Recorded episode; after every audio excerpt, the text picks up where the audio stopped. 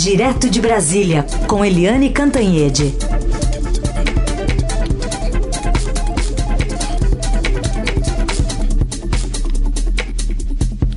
Oi, Eliane, bom dia. Bom dia, Raíssa e Carolina, ouvintes. Bom dia, Eliane, bem-vinda. Vamos começar essa essa sua coluna sobre uma notícia que saiu no fim de semana e é bastante positiva, né, no sentido de que teremos aqui no Brasil a produção da vacina, ou de uma das tentativas, né, contra a Covid-19. É, isso é super, foi a grande notícia, né? Porque a gente hoje está vendo no Estadão que o, gover o governo federal, via Ministério da Saúde, só gastou 29,8% de todo o orçamento previsto para o combate à Covid. Então a gente está indo muito devagar, está vendo os governos e prefeituras se atrapalhando, fecham, abrem. Hoje tem é, declaração de calamidade aqui em Brasília, é, no Distrito Federal, né, porque os leitos estão se esgotando, os leitos de, os leitos de UTI. É, Belo Horizonte, agora que tinha aberto para o comércio, vai voltar a fechar. A situação está toda muito, muito complicada e a gente está chegando essa semana a 60 mil mortos é, pela Covid-19. Gente, 60 mil mortos, uma tragédia histórica. Então, no meio disso tudo vem a boa notícia. O governo fechou a parceria com Oxford, na Inglaterra, eh, no Reino Unido. Eh, é uma parceria com a Fiocruz e é uma parceria interessante porque não é para comprar vacina, é uma parceria para desenvolver a vacina, com inclusive com transferência de tecnologia de Oxford para a Fiocruz é, 34,4 é, milhões de doses já vão chegar em dezembro é, e janeiro, dezembro de 2020 e janeiro de 2021, ou seja, uma coisa já rápida. E se, é, se o efeito ali colateral valer a pena, porque todo medicamento tem efeito colateral, ou seja, nesse equilíbrio a gente vai conseguir, é, aí tem uma pelo menos tem uma perspectiva de produção, distribuição de 70 milhões de doses para brasileiros. Ou seja, vamos torcer, porque do jeito que a coisa vai, como o Brasil não teve estratégia, não teve comando, não teve articulação e ficou tudo uma bagunça, a única chance que a gente tem é, é vacina. Então vamos rezar para essa vacina dar certo e chegar rápido, né? Muito bem. Na saúde tem um interino que parece que é definitivo, com, com perdão aí da, da, da, comparação, porque não é um interino definitivo, parece. Mas e eu tenho edu... uma notícia sobre isso. Ah, é? Opa, é, vamos agora? É, é, vamos agora, pode então, ser? vamos agora. Vai não, lá. é porque eu andei conversando muito com fontes militares é, na sexta-feira, estava um dia um pouquinho mais tranquilo, eu me dediquei a isso. E é, teve reunião do alto comando do Exército na quinta e na sexta para definir os novos promovidos né, em todas as é, categorias ali, todos os postos do, do, do oficial, oficialato. E é, descobri que, olha só, a vaga de general de divisão do Eduardo Pazuello, que é o general que é ministro da Saúde, ela ficou congelada. Eles não preencheram a vaga dele porque ele disse que não vai passar para reserva, nem vai ficar no ministério e disse que a previsão dele de voltar para o Exército é daqui a três meses. Ou seja, o Brasil está trabalhando com a possibilidade de melhorar aí a pandemia, pelo menos em três meses. É, tá eu achei interessante isso, ou seja, até três meses a gente vai ter que ter um ministro definitivo na saúde. Muito bem, informação aí trazida pela Eliane, então, do, do, ministro que é interino aí da saúde, mas eu ia dizer que na, na educação, Eliane, não tem um interino, né? Mas tem uma encrenca no currículo aí do novo ministro Carlos Alberto Decotelli da Silva. É, é que coisa triste isso, né, gente? Tem um lado de irritação, porque é o ministro da educação atrás do outro só dando problema, sem trazer solução. É, e tem um lado triste também, porque o ministro desculpa, Carlos Alberto Decotelli, quando ele foi anunciado, né, o, é, o ministro técnico, sem vinculação com a área ideológica, sem ter nada a ver com o olavismo, aí com o apoio da área militar e, além de tudo, o primeiro ministro negro do governo, foi uma foi muito bem recebido. Foi recebido pela opinião pública, pela área acadêmica. Nós, inclusive, é, aqui no, no jornal da Eldorado, a gente falou isso, né? Que a, que a recepção, o nome dele estava sendo muito boa, mas o, o currículo dele muito robusto, na, robusto, na verdade, ele está esfarelando inteiro, desde que se descobriu que ele não tem doutorado na Universidade de Rosário, na Argentina. O próprio reitor da universidade negou. E pior, né, é que ele poderia ter posto no currículo que ele tinha os créditos. É, mas não que ele tinha o doutorado. E aí, quando veio à tona que ele não tem o doutorado, o reitor explicou por quê. Porque ele levou bomba na tese. A tese dele foi reprovada pela banca. É, ou seja, são dois vexames simultâneos. E depois disso se descobriu que, ué, se ele não tem doutorado, como é que ele pode ter feito pós-doutorado na Alemanha? Então, pós-doutorado na Alemanha também sob suspeita, e no meio disso vem uma denúncia de que uh, o próprio mestrado dele na FGV é, foi obtido com um, com um trabalho, com uma tese que enfim, tem trechos copiados literalmente da, de uma de um outro trabalho é, da, é, da CVM, da Comissão de Valores Imobiliários. Ou seja, é, tem plágio. E como que ele reage a tudo isso, o Decatelli? muda o currículo correndo é, na plataforma Lattes para tirar o doutorado que ele não tem na Argentina. E agora diz que vai revisar o próprio trabalho para citar as fontes. É, vamos dizer o seguinte: no mínimo, é muito constrangedor e está dando muita dor de cabeça. O Palácio tá, é, tá, tinha comemorado muito a escolha do Decotelli e agora está todo mundo correndo para lá e para cá sem saber o que fazer.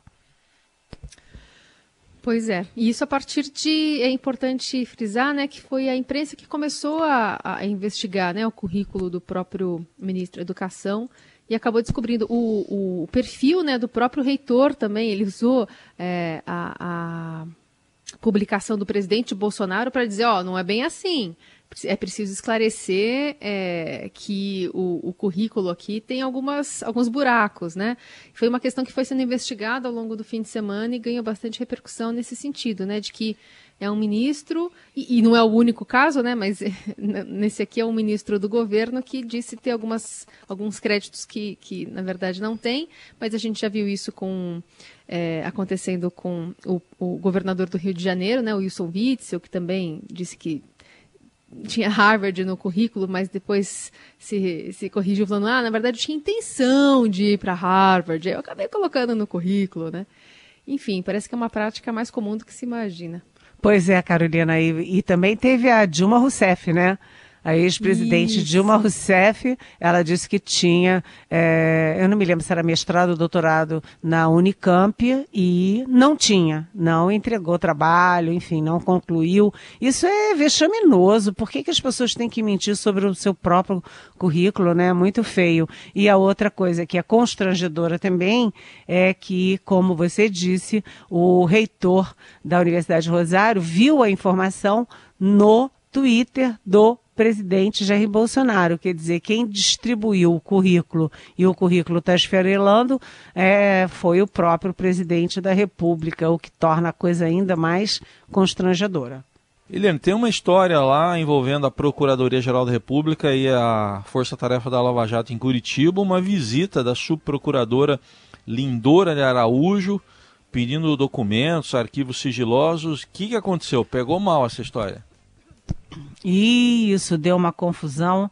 A Procuradoria-Geral da República está em chamas, porque a, a subprocuradora é, Lindora é, Araújo, como você disse, ela é braço direito do, do Augusto Aras, o Procurador-Geral da República. Ela pegou um avião desembarcou em Curitiba e chegou lá dizendo o seguinte: ó, me passa aí todos os arquivos, inclusive as gravações dos telefonemas dos procuradores da Lava Jato. E, ao mesmo tempo, ela pediu os arquivos também para a Lava Jato no Rio, a Lava Jato em São Paulo. E aí a gente ficou vendo é o que estava acontecendo. Uh, essa subprocuradora, ela é a coordenadora da Lava Jato na PGR.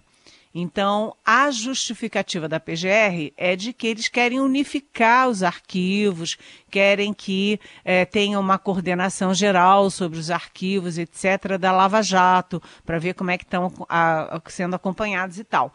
Mas os próprios procuradores não gostaram disso. Os procuradores de Curitiba é, escreveram para a corregedoria do Ministério Público, dizendo que ela chegou lá, não levou a corregedora uh, com ela, não levou ninguém, não marcou direito uh, a, a, ida, não tem nenhuma formalidade para obter esses documentos, essas coisas, e dizendo que é, a ida dela tem um caráter inusitado. E, além disso, três dos procuradores que faziam parte da coordenação da Lava Jato na própria PGR pediram demissão dessa função.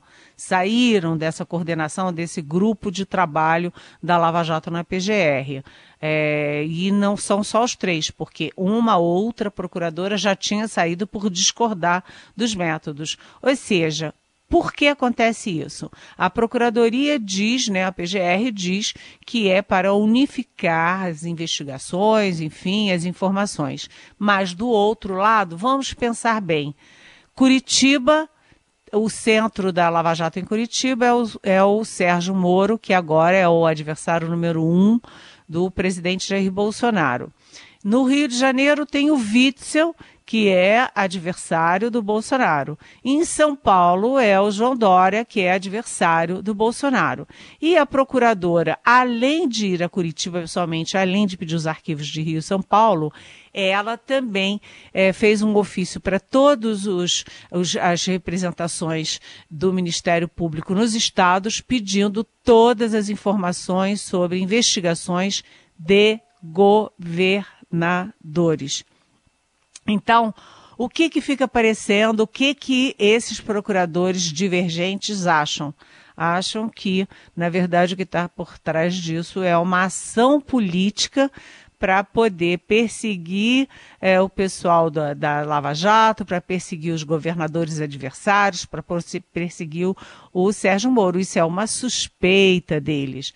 De qualquer jeito, a PGR está pegando fogo e a gente lembra é, que essa, essa ação toda é feita por Lindomar, que é Lindora, que é, primeiro, é, braço direito do Augusto Aras, que tem aí alguma suspeita dos próprios pares de ser, assim, meio pau mandado do presidente da República, de ser excessivamente aliado ao presidente da República. Segundo, a Lindora é amiga dos Bolsonaros, tem aí informações de que os filhos do presidente frequentam a casa dela, etc, etc. Então tem um, um uma suspeita de viés político em tudo isso. No momento em que já o presidente já é investigado por suspeita de intervenção na Polícia Federal.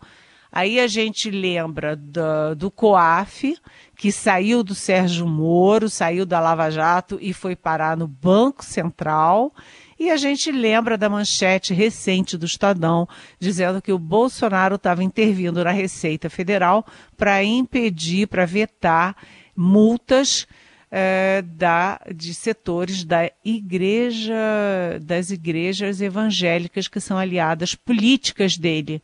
Então, gente, olha, Ministério Público, PGR, é, Receita Federal, COAF, Polícia Federal, os órgãos de investigação parece que estão todos aí meio é, incomodados com excesso de interferência política no governo Bolsonaro. Isso vai ter desdobramento. E no meio disso tudo, agora o Aras ainda tem que se manifestar sobre aquele depoimento do, do presidente na, na, na Polícia Federal, né? Ele tem que dar esse parecer como é que o, a forma, né, como é que o presidente vai narrar a sua versão para aquela suposta interferência na Polícia Federal. Pouca, pouca coisa tem o Aras para tratar.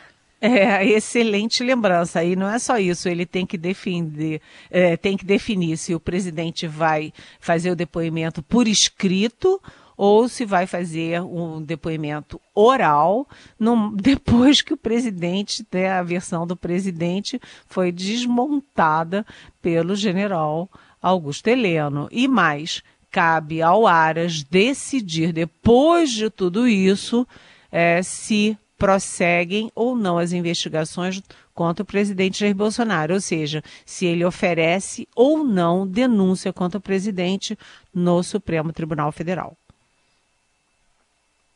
Bom. Eliane, pergunta aqui do nosso ouvinte Daniel de Osasco. Ele quer saber sobre o STF de eh, Fux. Dá para imaginar um Supremo mais firme nesse embate executivo com os demais poderes ou será mais maleável com o executivo nas condições do, do, da nova presidência do Supremo? Pergunta do Daniel. Oi, Daniel. Eu acho que o Supremo em si não muda nada.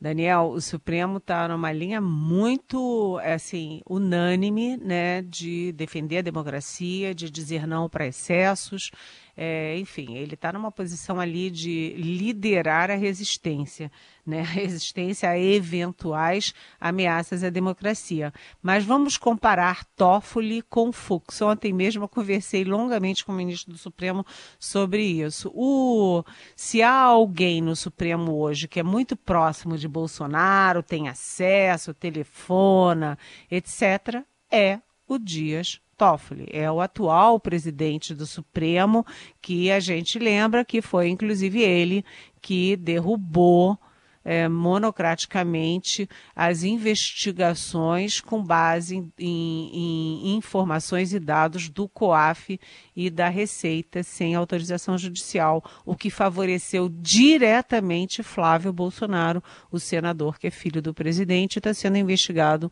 é, na gestão dele como deputado estadual no Rio de Janeiro. Então, o Dias Toffoli é considerado hoje o ministro mais próximo do Palácio do Planalto no Supremo Tribunal Federal. Já o Fux, o Fux ele tem muita ligação com a mídia, ele tem muita ligação na área militar, ele conversa bem na área militar, é, ele, enfim, ele é muito jeitoso, mas é, ele não é unanimidade no Supremo, ele pode ter dificuldades ali com os pares dele e, e, ele a tendência é ele se mover muito de acordo com a opinião pública, ou, ou a tendência ou o temor, né? Se a opinião pública vai toda por um lado, ele vai junto. E às vezes os juízes é, e os ministros do Supremo têm que ter é, coragem pessoal, coragem jurídica, profissional, de ir na contramão e fazer o que diz a Constituição, o que dizem as leis e não o que dizem é, ali, o que, que quer a opinião pública. Vamos ver, vamos ver, é, mas a mudança é uma mudança muito significativa, sim, Daniel. Outra pergunta é da Maria. É, aliás, lembrando, mais um fim de semana sem o presidente Bolsonaro participar de manifestações, né? A favor aí do governo dele antidemocráticas. Houve uma em Brasília, menor, mas houve. E a Maria está perguntando aqui se, se você percebe que os mecanismos de freios e contrapesos do poder conseguirão punir situações como gasto excessivo, especulado, desrespeito à democracia também. A Maria que quer saber. Oi, Maria. Se depender do Supremo, a gente vê que a coisa está funcionando, né, Maria? A gente vê que é, todos os inquéritos sobre contra fake news estão andando, os inquéritos sobre ataques à, à democracia. Na própria sexta-feira foi preso mais um militante ali que, é, inclusive, estava é, com suspeita de querer fugir do país, de estar tá tomando medidas para fugir do país. É, já foram presos vários é, militantes daquela história de jogar fogos de artifício em cima do Supremo Tribunal Federal na calada da noite. É, a investigação do presidente Jair Bolsonaro está indo de vento em propa. Ou seja, eu confio nas instituições brasileiras. Além disso, é, o, a Câmara e Senado também têm feito seu papel e a mídia, ou seja, os, o sistema de pesos e contrapesos está funcionando.